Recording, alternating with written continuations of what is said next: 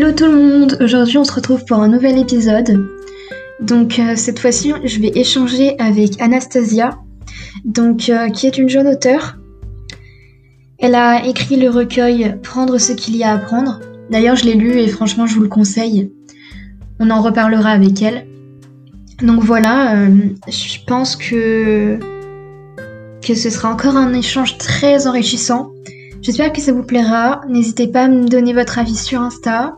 Je vous mettrai toutes les infos dans la description et prenez soin de vous.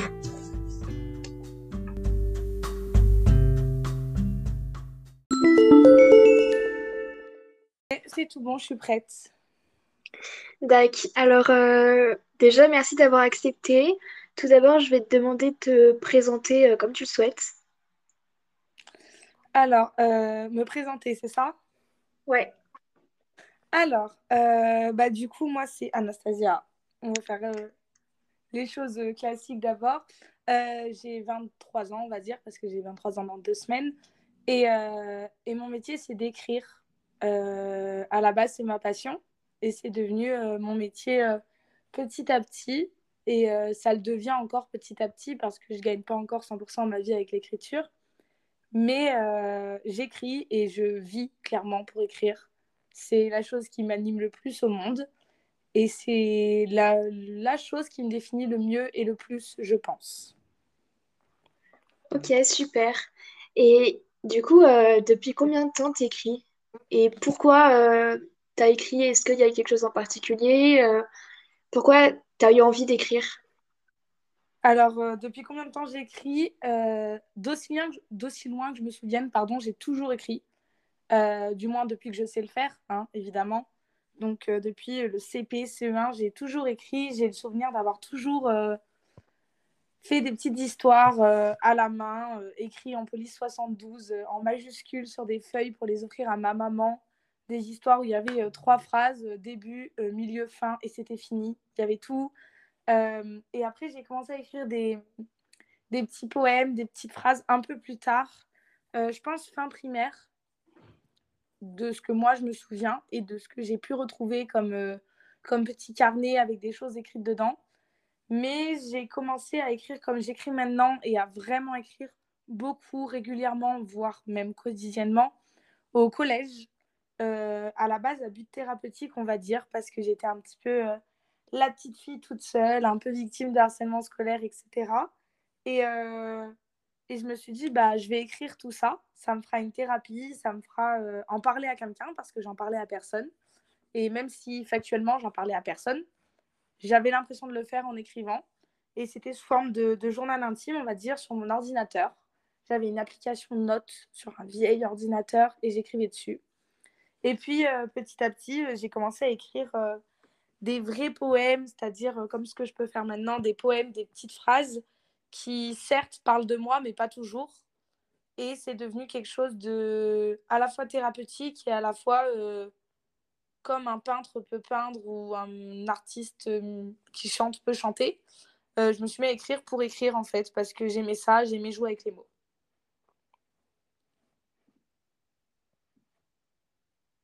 Tu puises euh, ton inspiration au début, ton inspiration c'était euh, ton vécu, mais maintenant est-ce que euh, ça vient par exemple d'autres auteurs, de la nature, des autres Majoritairement de mon vécu quand même, toujours. Mine de rien, c'est quelque chose qui je pense restera mon vécu et ma plus grande source d'inspiration. Je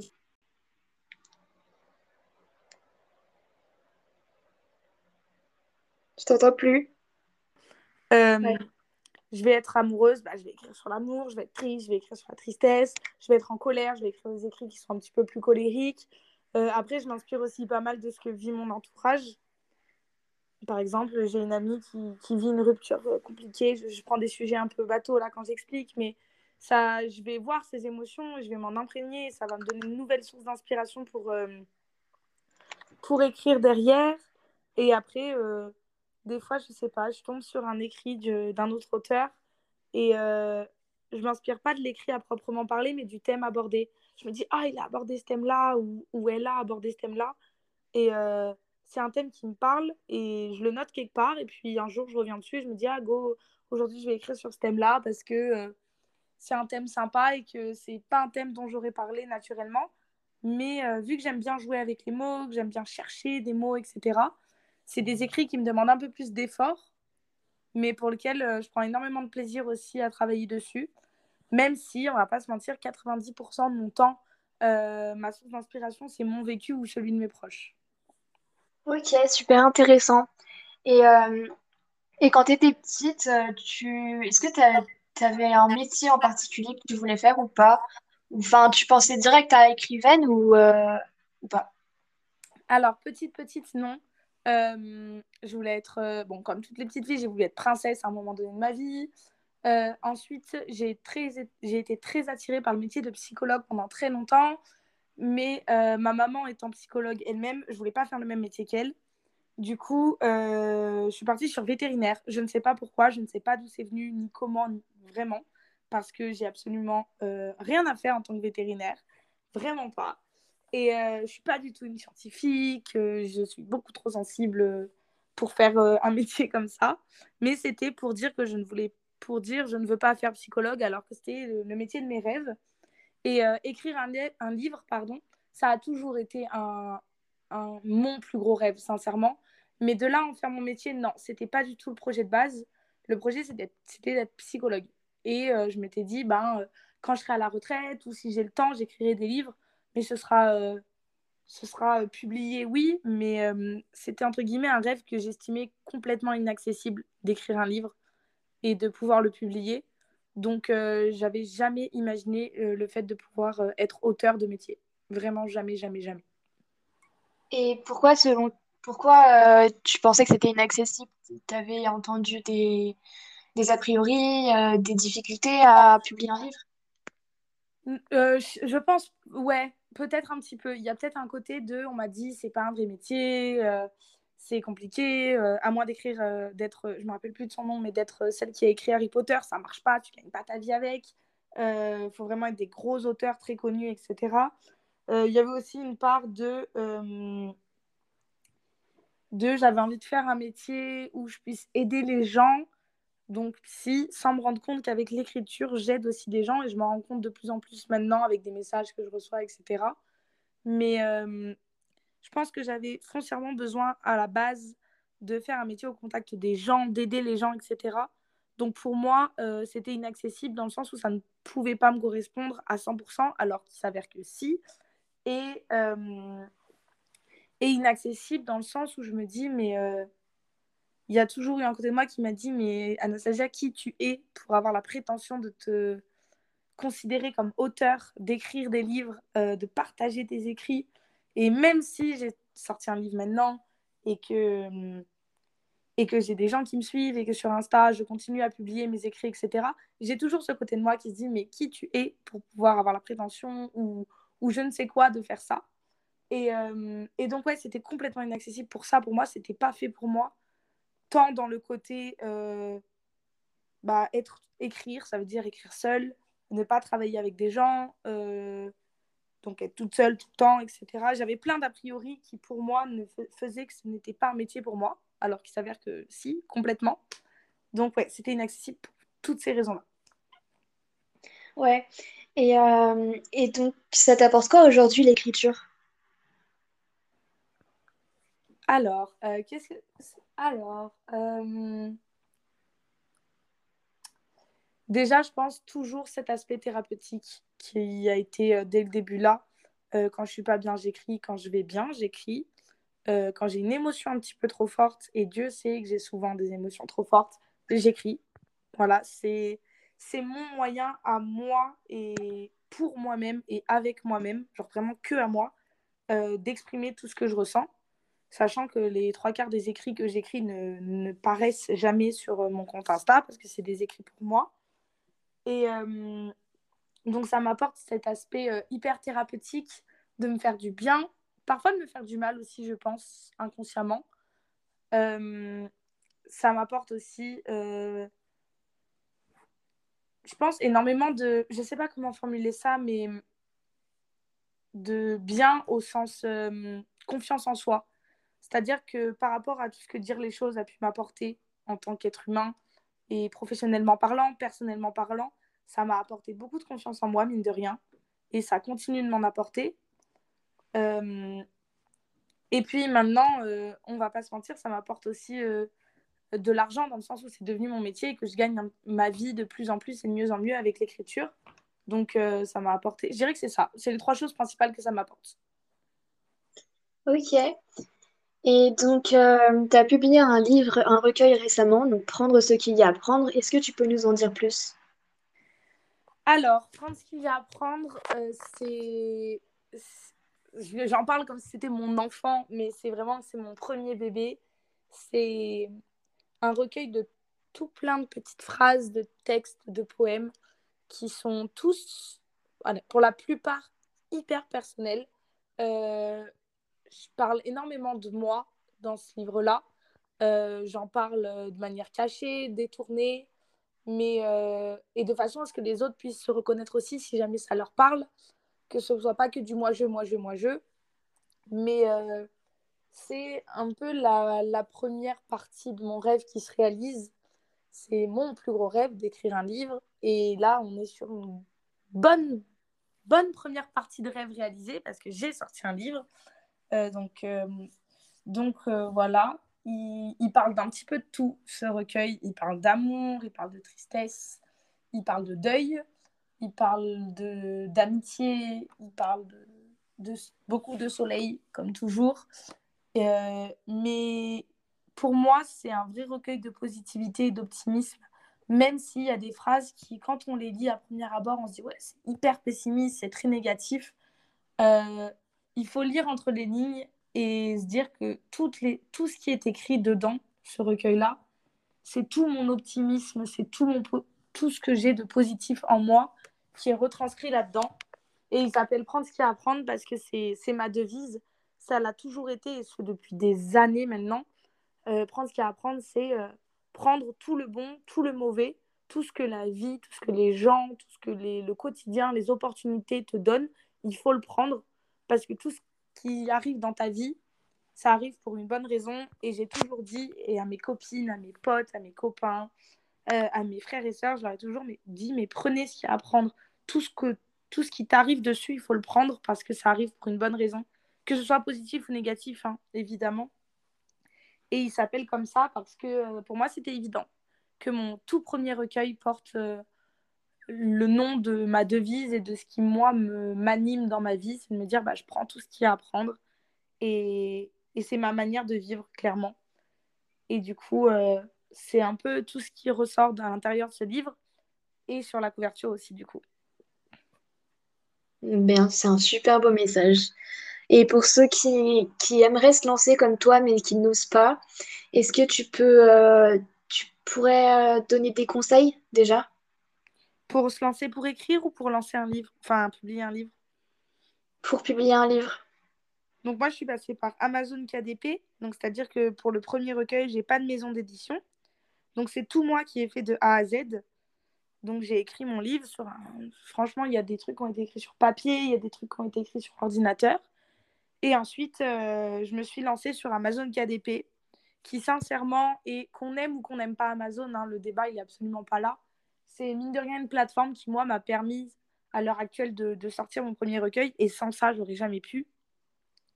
Et euh, c'est une plateforme qui est hyper simple d'utilisation. Il faut juste euh, avoir ton manuscrit au bon format. Tu peux choisir ton format de livre, ton papier, ton épaisseur. Euh, tu peux tout choisir dessus. Il faut juste tout avoir fait toi-même. C'est-à-dire que ta couverture, il faut l'avoir faite toi-même. Ton... Quand tu écris ton livre, il faut directement qu'il soit au bon format, les bonnes pages au bon endroit, etc. Mais euh, franchement, si quelqu'un veut se lancer et a envie de se dire, bah go, je veux sortir un livre, pour moi, il faut pas hésiter, il faut y aller. Amazon KDP, l'avantage que ça a eu pour moi, c'est qu'il n'y a pas de frais d'édition à avancer. C'est-à-dire que je ne suis pas obligée de vendre un minimum de livres pour pouvoir euh, rembourser les frais que tu avances quand tu fais de l'auto-édition via d'autres plateformes ou, ou, via des imprimeurs, etc. Là, c'est juste que Amazon prend une part, une bonne grosse part, mine de rien, sur ton livre. Et, euh, et du coup, tu es sûr de ne pas avoir de, minimum de vente à faire? Et pour quelqu'un qui a envie d'écrire un livre et qui n'a peut-être pas euh, le public déjà préétabli derrière ou qui qui a peut-être un petit peu peur de, se lancer sur Instagram et de se dévoiler, ou, Instagram ou une autre plateforme évidemment, c'est pour moi c'est bien et il faut se lancer, il faut pas hésiter vraiment. C'est juste foncer, écrire son livre et ça peut prendre trois mois comme ça peut prendre six ans, ça dépend des gens. Euh, faire son petit fichier Word, le télécharger dans Amazon KDP et ensuite euh, y aller publier. Ou il y a plein d'autres trucs hein, que Amazon hein, qui propose de publier des livres gratuitement. Moi, c'est celui que j'ai utilisé, donc je connais pas du tout les autres. Et c'est très simple d'utilisation, c'est hyper intuitif. Euh, tout est en français si on ne parle pas anglais. Toutes les étapes sont hyper logiques. C'est pas, euh, on n'est pas jeté comme ça dans le bain en mode allez débrouille-toi, mets ton livre et après tu dois tout trouver tout seul.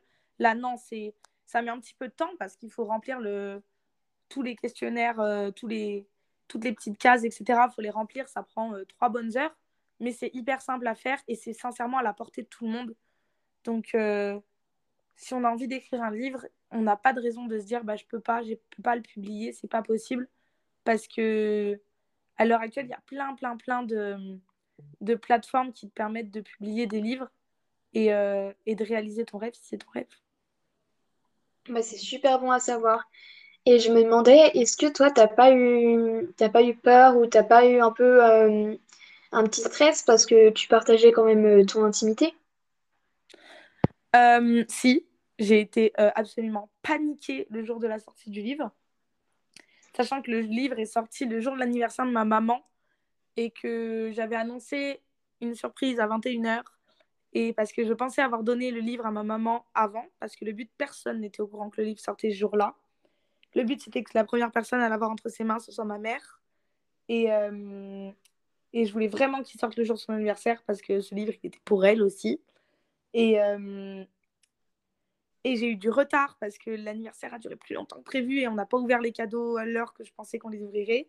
Donc j'ai été très très très stressée parce que euh, rien n'était à l'heure, rien ne se passait comme prévu. Et, euh, et j'avais très peur euh, ouais, que les gens découvrent mon intimité.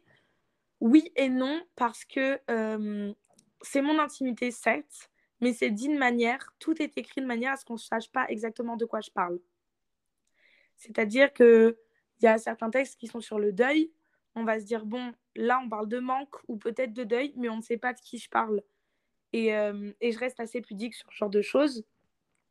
Du coup, c'est tout est écrit de manière à ce que tout le monde puisse s'accaparer la phrase et la prendre pour soi, et que du coup, moi, ne sache pas exactement de quoi je parle.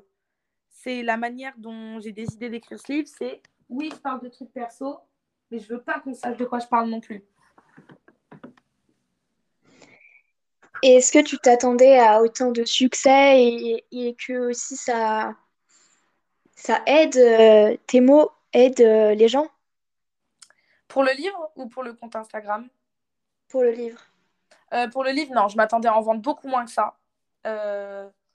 en un mois, j'avais réalisé mon objectif sur un an. Donc peut-être que je me sous-estimais ou, ou, je ne sais pas, mais je ne m'attendais pas à ça. Et que mes mots parlent aux gens, ça, c'est quelque chose où. J'allais dire j'y suis habituée. Non, c'est pas vrai. Je suis toujours pas habituée à ça. Mais euh, je m'y attendais un petit peu parce que avec le compte Instagram, on me l'a déjà dit que mes mots aidaient, que mes mots parlaient, etc. Donc je savais qu'il y a forcément des gens à qui ça allait parler. Après, j'ai toujours pas pris l'habitude de ça. Mais on va dire que je m'y attendais que les gens qui liront. Enfin, je me suis dit, bon, les gens qui vont lire ton livre, Anastasia, euh, ça va leur parler au moins une ou deux phrases dans le truc. Il y aura forcément quelque chose pour, qui, qui va résonner en eux. Donc ça, ouais, je m'y attendais.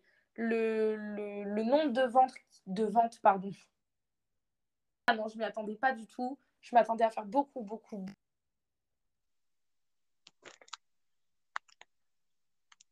Allô?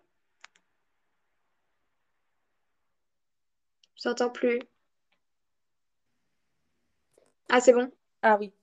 C'est mon téléphone qui s'est déverrouillé. Et donc actuellement, tu as fait combien de ventes? Euh, Je sais pas, je saurais pas te dire le nombre exact. Je dois être entre 500 et 600 ventes, il me semble. Pour une publication qui a été euh, qui a été quand? Pardon? Il a été publié quand? Le 23 février.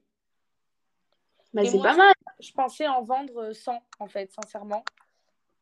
Et je pensais en vendre 100, 200 maximum en un an. Donc, ouais, c'est pas mal. Plus les exemplaires que j'ai vendus sur Vinted, etc. J'ai dû en vendre une cinquantaine sur Vinted, je crois. Je sais pas. En fait, je regarde très très peu mes statistiques parce que c'est quelque chose d'hyper anxiogène pour moi, les statistiques. Donc, j'évite au maximum de regarder. Euh, je regarde une fois de temps en temps, histoire de savoir à peu près.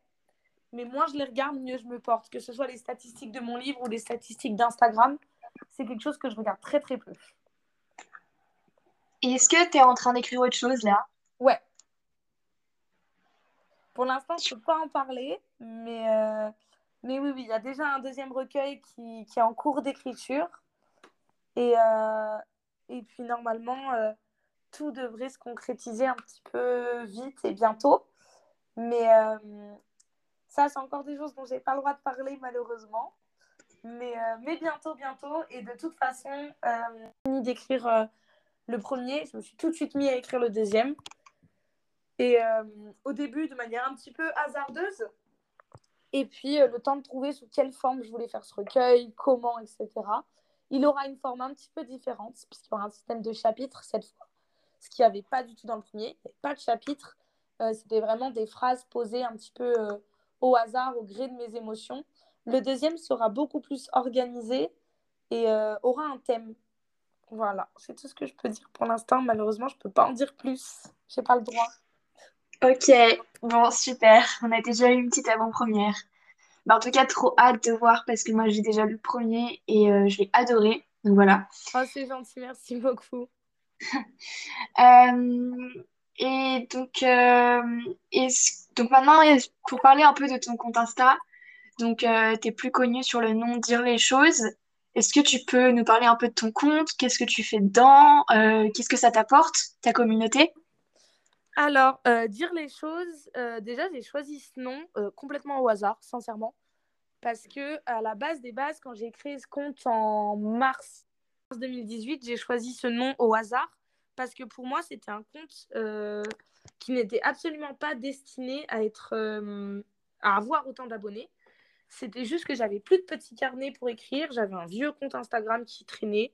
Euh, je l'ai renommé vite fait dire les choses au pif parce que c'était un prénom disponible et que, hum, et que je trouvais ça joli.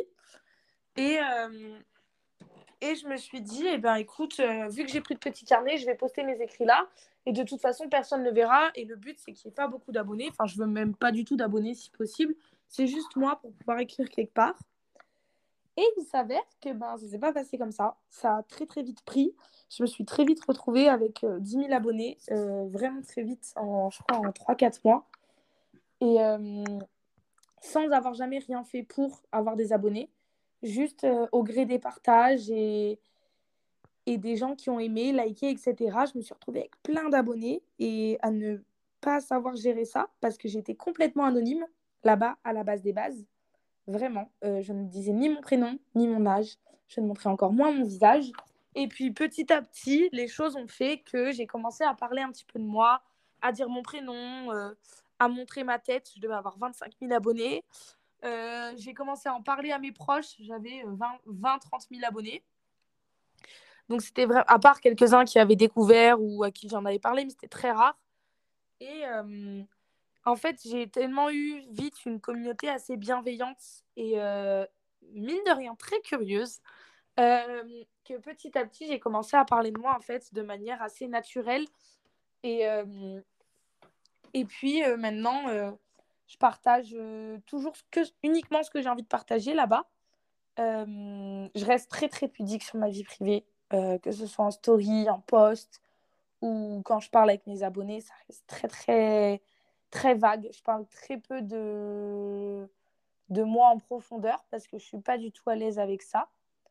Et, euh, mais euh, ma communauté m'a apporté tellement de choses que, hum, même pour ma confiance en moi, etc., même si bah, j'ai toujours un petit syndrome de l'imposteur qui me fait me dire que, que je ne mérite pas d'avoir autant d'abonnés, que j'ai rien fait pour et que j'écris pas mieux qu'un autre ou pas moins bien, que c'est juste des petites phrases comme ça, une suite de mots. Euh, c'est c'est cool et je m'y habitue petit à petit, même si j'ai encore un petit peu du mal. de me dire qu'il y a plus de 56 000, je crois, maintenant 56 000 personnes qui me suivent et qui s'intéressent à, ce que, à mon travail, aussi parfois à ce que je suis en tant qu'être humain. Et, euh, et il m'apporte beaucoup parce que euh, ça donne de la légitimité à mon travail, ça, hum, ça me permet aussi de réaliser mes rêves. Et ça, c'est la plus grosse chose que m'a apporté ce compte Instagram, c'est de réaliser mon rêve de publier un livre. Parce que si j'avais pas eu de dire les choses, je pense que je n'aurais jamais publié mon livre. Donc, euh, oui, pardon, je t'ai coupé. Ouais, ouais, parce que euh, bah, justement, si on parle, comme on parle des réseaux sociaux, euh, est-ce que tu peux nous expliquer un peu comment faire la promotion de son livre sur les réseaux, etc. Bah, moi, je ne saurais même pas dire parce que j'ai pas spécialement fait la promotion de mon livre sur les réseaux. Je me suis contentée de le dire en story, genre, eh oh, j'ai sorti un livre de manière assez timide et de repartager en story mon livre, d'en parler un petit peu, etc. Euh, d'en parler. Euh, après, il y a plein de manières de faire la promotion de son livre. C'est en parler en story, faire des envois presse, donc envoyer à des comptes Instagram qui qu'on appelle le bookstagram, donc des personnes qui lisent et qui presse pour mon livre. Euh, parce que je, sais même pas pourquoi j'en ai pas fait, sincèrement. Euh, mais j'en ai pas fait. Après, c'est quelque chose qui se fait beaucoup et qui marche très bien pour faire la promotion d'un livre. Après, il n'y a rien de mieux pour faire la promotion d'un livre que d'en parler. Euh, on a toujours l'impression de saouler les gens ou de trop en parler en story, par exemple, publier en disant Hé, n'oubliez pas, mon livre est disponible. On a toujours l'impression d'être lourd, de trop en parler, mais les gens ne voient pas toujours nos stories. Et ce pas toujours les mêmes personnes qui voient nos stories. Tous nos abonnés ne voient pas les stories. Donc, moi, ça a été ma manière de communication principale et ça l'est toujours c'est d'en parler en story et de dire euh, Eh oh, n'oublie pas, si t'aimes ce que je fais sur Insta, j'ai sorti un livre. Et euh, moi, je l'ai toujours fait de manière assez timide. J'ai jamais fait de, grandes vidéos pour en parler, etc. Parce que euh, je pense que de toute ma vie, j'aurais un syndrome de l'imposteur, surtout au niveau de l'écriture. Et du coup, je le fais de manière assez timide, on va dire, alors que qu'il y a plein d'autres choses sur lesquelles je ne suis pas du tout. Mais là-dessus, je reste assez, assez soft sur la promotion de mon livre. Je me dis, si ça intéresse les gens, ils iront l'acheter, ils attendront pas que je leur dise de le faire. Ça a été euh, ma manière de faire, alors que je pense que je pourrais beaucoup plus faire de la promo, en parler beaucoup plus et avoir d'autant plus de ventes. Mais euh, c'est un cap que moi, pour mon propre livre, j'ai encore du mal à passer. Alors que j'ai fait de la promotion pour le livre d'autres personnes sans aucun problème. Je t'entends plus. Tu m'entends plus? Si, c'est bon. Ouais. D'accord. Et euh, est-ce que as, tu peux nous dire ton top 3 d'auteurs préférés? Alors, oula, en auteur euh, poésie ou en, en, auteur tout court, tout mélangé? N'importe. Oulala. Là là. Alors. euh... En fait, j'ai pas d'auteur préféré parce que je ne lis pas plusieurs livres d'un auteur ou je ne lis pas un livre pour l'auteur en fait.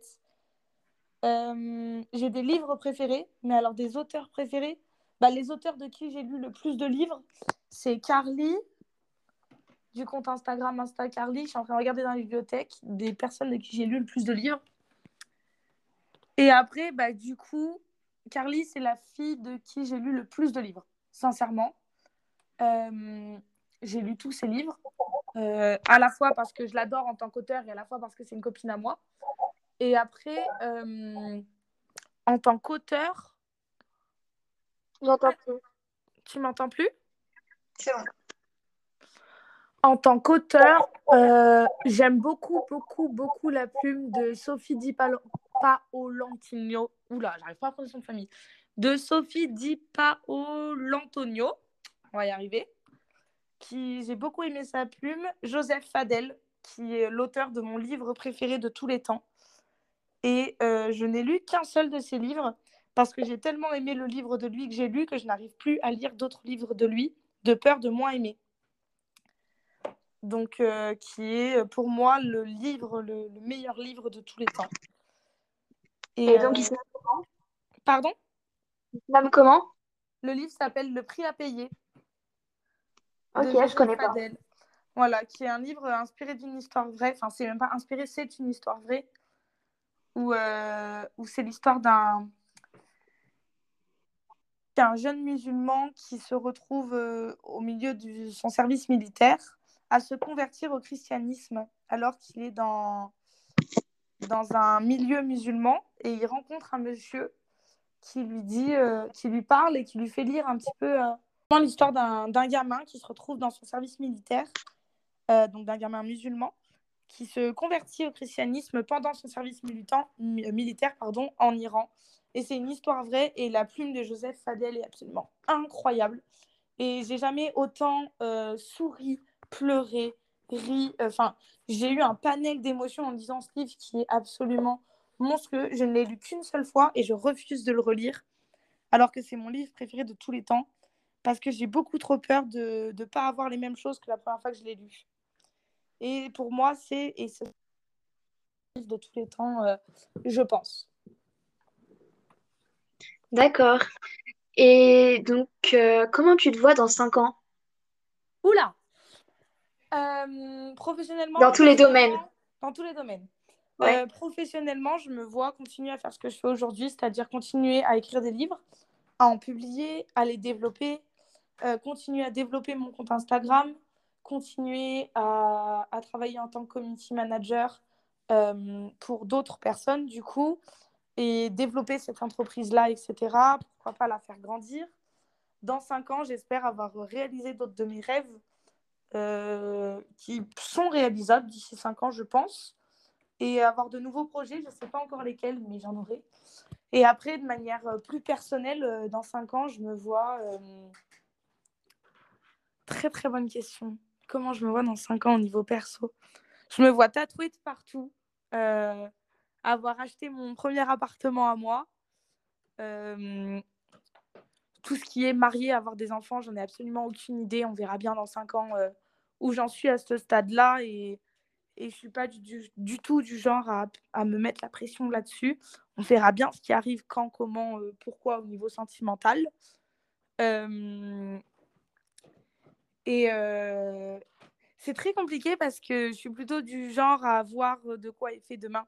Donc, me projeter dans 5 ans au niveau personnel, c'est assez compliqué. Euh, sûrement avoir déménagé de Grenoble. Parce que même si j'adore Grenoble et que j'ai toujours vécu là-bas, j'aimerais bien voir autre chose. Euh, idéalement, j'adorerais vivre au, Canada. C'est un petit peu mon rêve. mais dans 5 ans, je ne sais pas si ce sera réalisé. Mais vivre au Canada, ce serait pas mal. Et, et voilà à peu près euh, ces choses-là. Ça reste très flou, mais j'aime beaucoup le fait que ce soit flou. Et je ne cherche pas à le rendre plus net, euh, cet avenir dans cinq ans euh, personnel. Tu as dit tout à l'heure, tu prends ce qu'il y a à apprendre et je trouve que c'est beau. Donc je pense que c'est ce qu'il va falloir retenir de cet épisode. on va arriver sur les dernières questions, si ça te convient. Ça me convient. Du coup, je voulais savoir, euh, à part euh, l'écriture, donc dans d'autres domaines, est-ce que tu as d'autres projets en ce moment ou euh, bientôt? Alors, en ce moment, tout de suite, là maintenant, c'est focus écriture parce que je suis sur mon deuxième recueil. Et sinon, j'aimerais énormément créer une association. c'est un petit peu un rêve que j'ai depuis quelques années maintenant et qui me tient énormément à cœur. Et ça, c'est quelque chose que à moyen terme, j'aimerais euh, réaliser et commencer dès maintenant à me pencher dessus. Euh, je suis encore un peu jeune, c'est encore un peu compliqué à 23 ans euh, de pouvoir le faire de manière correcte, bien, sans être entourée. Mais c'est quelque chose que j'aimerais beaucoup faire.